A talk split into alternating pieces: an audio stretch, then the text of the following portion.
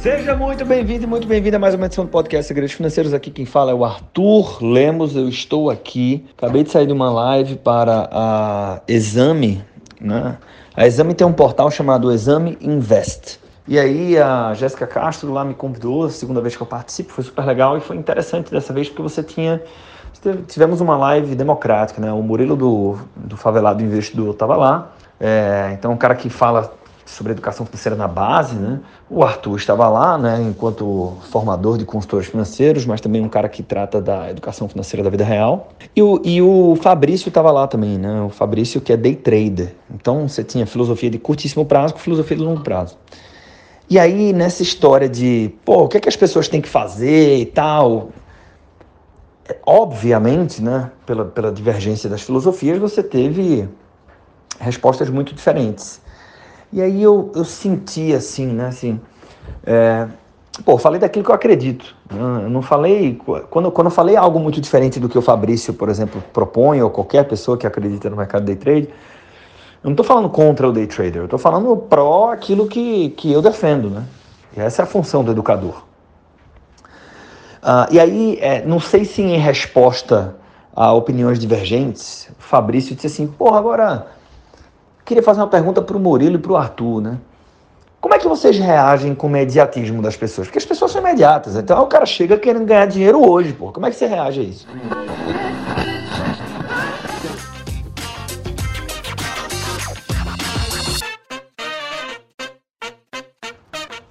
E aí eu respondi, achei muito interessante né, essa provocação dele. É, e, e deu para ver que era uma pergunta que ele queria muito fazer, né? É, ele fez genuinamente, assim, né? O que, que acontece, né? Eu eu vou falar aqui um pouco diferente do que eu falei na live, até porque na live não dá para você você tem que dar espaço para todo mundo falar, né? Mas assim, isso serve para qualquer coisa, serve para você que fala de educação financeira, mas serve para qualquer coisa na vida. Se você quiser resolver o problema de todo mundo, você não resolve bem o problema de ninguém. Se você quiser é, vender para todo mundo, você nunca vai ser um grande vendedor, você nunca vai ser um campeão no seu nicho de vendas. Por quê? Porque não dá para agradar todo mundo, né? Então, se a pessoa chega para mim e ela fala o seguinte, né, isso já aconteceu muitas vezes.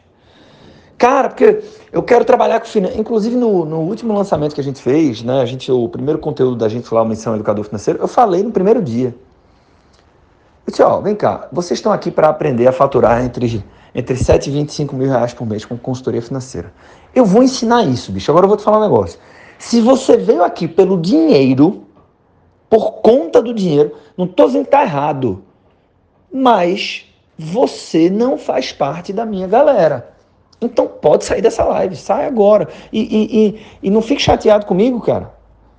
É muito melhor ser transparente agora do que você investir teu tempo e, porra, no lugar errado. E eu também não quero que você fique aqui se você está com essa mentalidade, porque você vai contaminar essa turma aqui com energia que eu não quero. Então, para mim, eu sou o cara que me vejo como e gosto de ensinar, acelerar, empoderar missionários, não mercenários. E eu não estou dizendo que está certo e errado, não. É a minha forma, a minha visão de mundo. Então, quando a pessoa chega para mim, é isso que eu estava dizendo que já aconteceu várias vezes. Não, porque eu quero retorno rápido, não sei o que. Eu disse assim, cara, vê só. Eu acho que você, na verdade, não precisa ou não quer retorno rápido por conta disso e disso e disso. Pô. E se depois disso que eu estou falando, você continua querendo retorno rápido, cara, não é comigo que você vai aprender. Com investimentos é a mesma coisa pessoa chega, não, porque eu tenho que resolver, até porque eu estou precisando de uma grana e tal. Ih, meu irmão, se você está precisando de uma grana, você já vai entrar no mercado financeiro frágil emocionalmente e vai tomar uma pancada. Vai tomar uma pancada. Então, acho que me cabe, na minha visão de mundo, educar as pessoas para mostrar que, probabilisticamente, se você entrar com a fome do imediatismo no mercado financeiro, você vai se dar mal e não entregar isso para as pessoas. É assim que eu reajo. E aí, quando eu falo isso, mais uma vez, né, o nome do episódio aqui hoje é Day Trade, Valuation e Opções de Venda. É, caralho, bicho, é, eu aprendi com várias pessoas que eu admiro no, no mundo digital que uh, você tem que ser capaz de repetir as coisas que você acredita, né? Então eu vou repetir algo que eu acredito muito é, e que eu acho que a educação financeira honesta, a educação financeira que funciona na vida real, a educação financeira que serve à nossa população, ela precisa evidenciar essa bandeira. Então, se você é consultor educador financeiro, velho, eu te convido a compartilhar esse episódio e não é compartilhar para fazer propaganda do Arthur, não. Compartilha e gera um conteúdo em cima disso se você é da mesma tribo que eu, porra. Se você usa o Instagram, o YouTube, seu YouTube faz um canal, faz, faz um vídeo lá no teu canal, então bota nos stories, se botar nos stories, me marca, arroba Arthur Dantas Lemos. Me marca e, e, cria um conteúdo sobre isso, velho. Tua audiência precisa escutar isso, vai adorar ouvir isso. Você ainda vai acabar vendendo consultoria por conta disso. Né? É, e essa bandeira, né, e é isso que eu, eu vou repetir, porque é muito relevante, chama-se adequabilidade. Parece que cada vez mais a gente está numa discussão de quem é melhor, quem está certo, quem está errado. Cara, às vezes o certo não é o certo, mesmo estando certo tecnicamente. Simplesmente porque não é adequado. E por não ser adequado, deixa de ser certo. Se você acha que eu me enrolei, volta essa parte, escuta de novo. Porque eu não me enrolei. É exatamente isso. Então, Arthur, peraí, escutei, o que, é que quer dizer esse negócio? Certo, não está certo, mesmo sendo certo? Cara, fazer day trade, para mim, não. Pode ter um cara, de novo, as pessoas nunca vão concordar, né? Aquela história que dizem, Deus não agradou a todo mundo, quem dirá a nós? Então não vai haver consenso técnico, até porque você nunca vai conseguir filtrar 100% o conflito de interesse. Então, às vezes a pessoa está defendendo uma técnica simplesmente porque a vida dela é ensinar as pessoas essa técnica. Fudeu! Você pode mostrar a estatística que for, que você não vai convencer essa pessoa de que aquilo não é bom. Ué? Então, onde que eu, eu, né, a educação financeira da base, essa educação financeira não precisa apontar ou disputar, né, às vezes até por um ego, do ponto de vista do conhecimento, né? É o ego intelectual. Puta merda, como se ganhar a discussão fosse fazer eu ganhar mais dinheiro. Não vai. Não vai. Né? Mas voltando aqui sobre a ótica da adequabilidade, Cara, quando o assunto é formar patrimônio, é, ou até mesmo trabalho, né? Porque day trade é um trabalho. É, quando o assunto é esse, né? E, e falando de educação financeira, investimento, formação de patrimônio, do ponto de vista probabilístico, cara, simplesmente não é adequado fazer day trade. Tem um monte de gente que eu conheço e que eu respeito que tá com o pau em day trade. Eu não tô nem com essa intenção aqui. Esse episódio, apesar do título, ele não tem nenhuma intenção de ser um episódio polêmico, clickbait. Não é sobre isso. Do ponto de vista da adequabilidade, não é adequado. Ah, mas eu, eu conheço alguém. Eu, ah, mas se você tiver o um método, cara, não é adequado. E aí, para não parecer que é pirraça com day trade, engraçado que eu encontrei um day trader no mastermind que eu fui. Aí nos apresentaram, ah, os caras de finanças também. O Arthur é isso, o cara é day trader. Aí o day trader falou, virou para mim, né? O cara tava me conhecendo e fez assim. É, o pessoal do mercado financeiro não gosta de day trade, não. Né? Já imagino que você também não vai gostar muito de mim. Eu disse assim, eu olhei para ele na hora, ele não esperava que eu falasse isso. Eu disse assim, cara, a gente está se conhecendo agora. É, sabia que ter preconceito, é, sabia que, não, sabia que apontar preconceito para com day trade é o preconceito reverso? Aí deu bug assim, né? Depois ele começou a rir. Disse, cara, você defende essa cachaça aí, tudo bem, né? É, e, e aí, para não parecer que alguma coisa sobre day trade e sim sobre adequabilidade, vamos lá. O cara quer investir em ações. Como é que eu faço para avaliar se a empresa é boa? Tem 200 formas de fazer. E a parte, né, dependendo de qual a sua filosofia, mas parte do processo de saber se essa empresa é boa ou não, ou está num bom momento de compra ou não, parte pela comparação entre preço e valor. Como é que eu faço para saber se ela está barata? Como é que eu faço para saber qual é o preço justo e comparar com o preço de tela? Então, muitas pessoas vão dizer, tecnicamente amparadas, ou seja, entre aspas, certas, que a melhor forma de fazer isso é você projetar os fluxos de caixa dessas empresas, projeta, ou seja, futuro, e traz esses fluxos a valor presente. Né? Inclusive tem um embate técnico gigante, ah, é por múltiplo, é por projeção de fluxo de caixa. Tecnicamente, se você for no, no fio do bigode lá do Damodaran, essas técnicas deveriam convergir para o mesmo preço justo, tá? Mas na prática a gente sabe que isso não acontece, ou pelo menos é muito difícil. Mas, enfim, fecha esse parênteses. O fato é que, é, cara, eu, eu, eu, eu, trabalhava com isso na Deloitte, né? Eu já fiz isso algumas vezes para minha empresa, né? Bicho, isso simplesmente não é adequado para um investidor individual, para a pessoa física comum, não é adequado. Então, você vai fazer um curso de valuation na prática, cara, jogar dinheiro fora. Por quê? Porque, ah, não, mas o que é que tem de errado com valuation? Não tem nada de errado com valuation. Mas quem tem que fazer um curso de valuation, quem tem que fazer valuation, é o cara que trabalha na Deloitte, porra. É o cara que trabalha numa boutique de M&A, não é um investidor individual. Né? Outro conteúdo que pode ser encarado como polêmico, mas eu não estou falando mal da coisa. Porra, eu estou falando mal de valuation? Não. Eu estou falando da bandeira da adequabilidade para o investidor na ponta. Outra coisa para a gente fechar: usar opções de venda como seguro de carteira. Inadequado. Tecnicamente está tudo certo, né? O tail hedging lá do Mark Spitznagel, sócio do Nassim Taleb, tem até um episódio completo só sobre isso aqui, que vale a pena você procurar se você gosta desse assunto. Chama é, Taleb versus Kahneman, né? Alguma coisa assim. Tá aqui no podcast Segredos Financeiros. Mas, velho, é, é inadequado. A ideia de você perder um pouquinho sempre, perder, perder, perder um pouquinho, um pouquinho, um pouquinho, um pouquinho, para eventualmente, num cisne negro, por exemplo, você pum, ter uma porrada de rentabilidade muito grande, isso é do caralho em planilha, em simulação, em história que as pessoas contam. Mas pessoa, é como o Taleb falou pro, já dando spoiler aqui, né? É como o Kahneman falou pro Taleb. Isso que você está propondo é ótimo, mas vai de encontro com a nossa natureza humana. A gente quer o exato oposto disso. A gente tem aversão à perda. É cognitivo. É um viés, mas é cognitivo. Então, é, esse, esse, esse, é um episódio para falar sobre. É, acho que até eu vou me policiar, né, para defender mais, né, cada vez mais a adequabilidade. O que é que é adequado, né? Por exemplo, vamos lá agora, vamos sair do mundo dos investimentos, vamos para orçamento, né?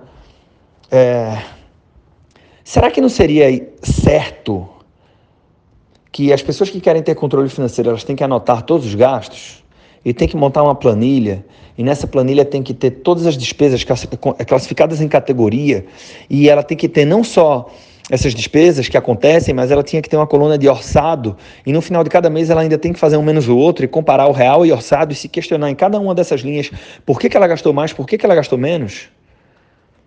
Cara, talvez seja certo. Mas é adequado, meu irmão? Não é. Não é. Ah, mas eu conheço um amigo meu que ele disse que vá se fuder. Eu estou falando de adequabilidade. Eu não estou falando de exceção. Estou falando da regra. Regra geral é inadequado. Logo, o certo deixa de ser certo, mesmo que esteja certo tecnicamente, pelo simples motivo de não ser adequado. Então, é, isso serve para tudo na nossa vida, né?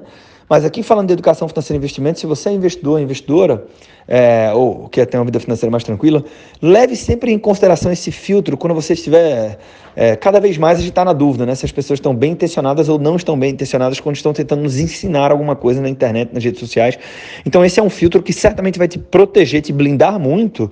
E você que é consultor financeiro, ou educador financeiro, ou consultora, educadora financeira, é, usa isso Usa isso, produz uma sequência de conteúdo sobre isso, sabe por quê? Porque você vai, você vai conquistar a confiança das pessoas.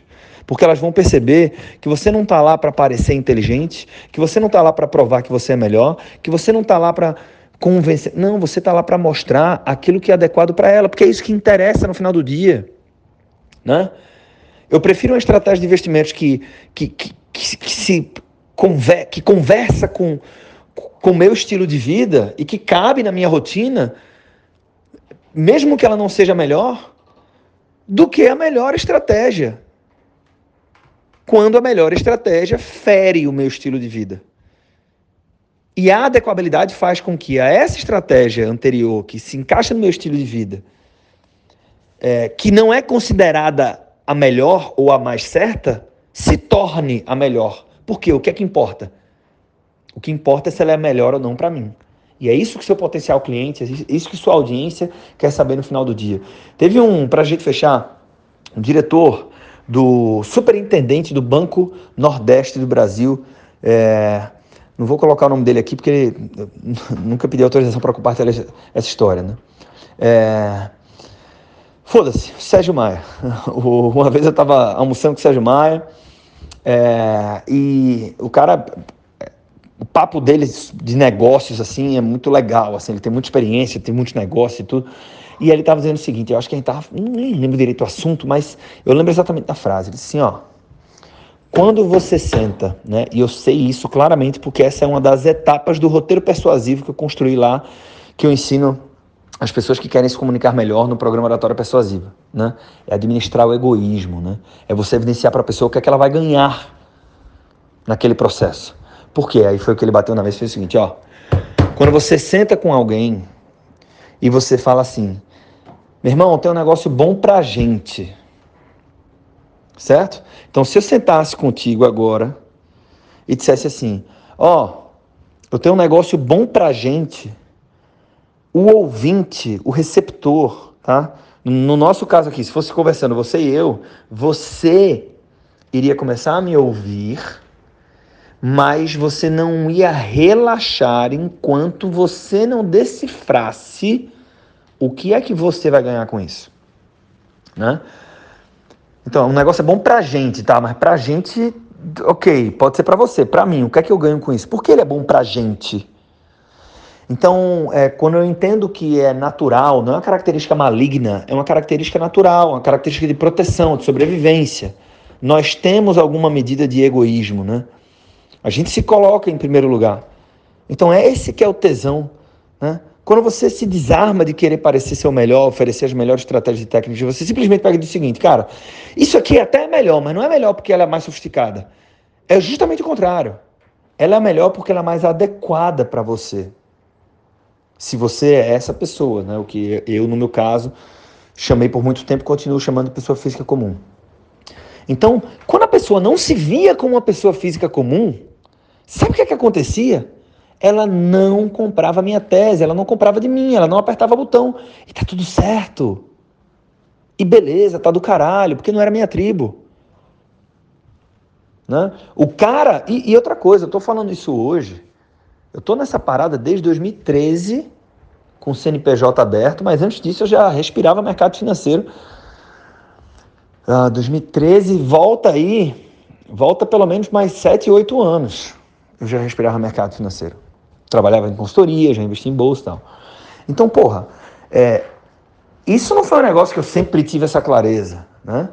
Eu já lancei curso Valuation na prática. Lancei o curso, vendi ingresso e depois, eu lembro que foi emblemático isso, que eu disse assim, peraí, não posso estar falando de pessoa física comum e fazer um curso Valuation na prática só porque eu vou ter mais LTV, porque uma parte dos alunos não. Aí é foda, caralho. Tá errado. E a gente cancelou o curso e se tornou o ingresso do, dos compradores. Né? Então, é, isso que eu estou te falando, é, eu tive que, eu tive que é, queimar muita sola de sapato para chegar nessa maturidade de visão. Tá? E eu tenho certeza que, se você concordar, até porque eu não tenho a pretensão de estar certo aqui, mas é, se você concordar, adotar esse discurso da adequabilidade é, vai te fazer muito bem e vai trazer muita paz para as pessoas que vão se conectar contigo e consumir educação financeira a partir dos seus conteúdos, palestras, consultorias e afins. Beleza? Então, hashtag adequabilidade. Uh, isso está presente em orçamento, em opções, em day trade, em valuation, em tudo. Serve para tudo. Né? Espero que você tenha curtido esse episódio. É, espero cruzar com alguns conteúdos de vocês nas redes sociais falando sobre isso. Se você fizer isso, me marca só para eu acompanhar e a gente se conectar mais. Espero também que você esteja aqui no próximo episódio do podcast Segredos Financeiros. Tamo junto, forte abraço.